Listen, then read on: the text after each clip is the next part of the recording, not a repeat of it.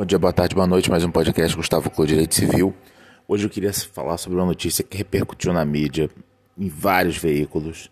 Duas mães fizeram inseminação caseira e o cartório de registro civil das pessoas naturais não registrou a criança no nome das duas mães e elas alegaram preconceito, que foram perseguidas, porque, é, enfim.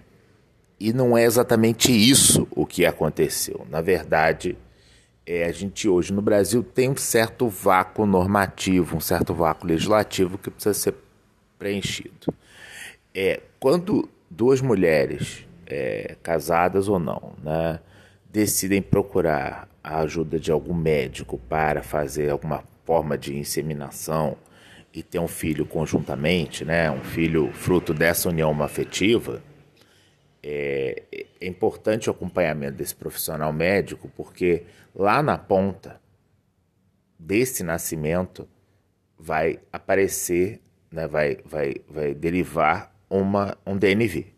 O que, que é DNV? DNV é um documento, declaração de nascido vivo, e é este documento DNV que instrui o registro que vai ser é, efetuado no registro civil das pessoas naturais. No caso da inseminação caseira, não há um médico que se sinta apto, de acordo com as normas do Conselho Federal de Medicina, a preencher o DNV de acordo com as declarações de ambas, porque ele não participou do procedimento de inseminação. Hoje, essas duas mulheres estão, uh, estão precisando ir ao Poder Judiciário, isso tem acontecido em vários casos, para conseguir esse registro conjunto. Então, a primeira coisa que eu digo é: tendo amigas ou sendo você mesmo uma mulher casada com outra mulher, é, faça essa inseminação com o acompanhamento de um médico, porque aí ele vai preencher o DNV e o problema está resolvido, entendeu? É... Mas, Gustavo, não se operaria, no caso de um casamento, uma aplicação por analogia da presunção pateres est prevista no artigo 1597 do Código Civil? Olha só, cartório é legalidade estrita. É isso que um juiz faria. Mas imaginar que um, um, um registrador do RCPN vai fazer esse tipo de interpretação não é razoável. Até que o CNJ venha alguma norma estabelecendo que ele pode fazer isso, ele não vai fazer. Né? Então, talvez como eu disse, seja necessário preencher o vácuo normativo. Mas é, também é, isso também não resolve a situação de todas as mulheres, porque nem todas são casadas. Né? Então, talvez seja necessário encontrar um, um, uma outra norma que autorize esse reconhecimento espontâneo. Por fim, sempre existe uma preocupação com reconhecimentos espontâneos aí no Brasil em geral, porque isso não tem necessariamente a ver com uma afetividade, mas tem a ver com união.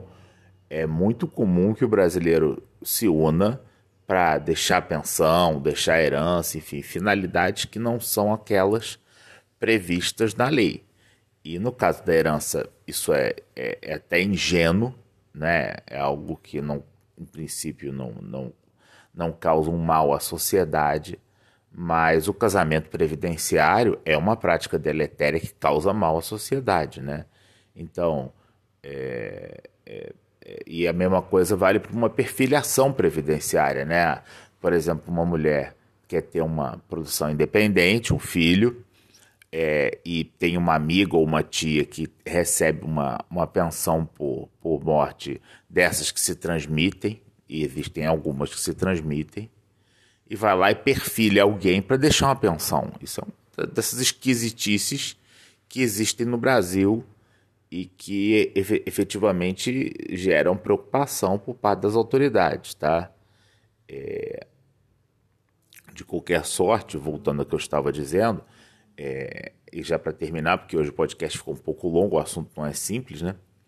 É, é importante que a gente que a gente encontre uma solução para esse vácuo normativo. Por enquanto, quem fizer inseminação caseira vai encontrar dificuldades e vai ao judiciário, ok? Um abraço, até a próxima.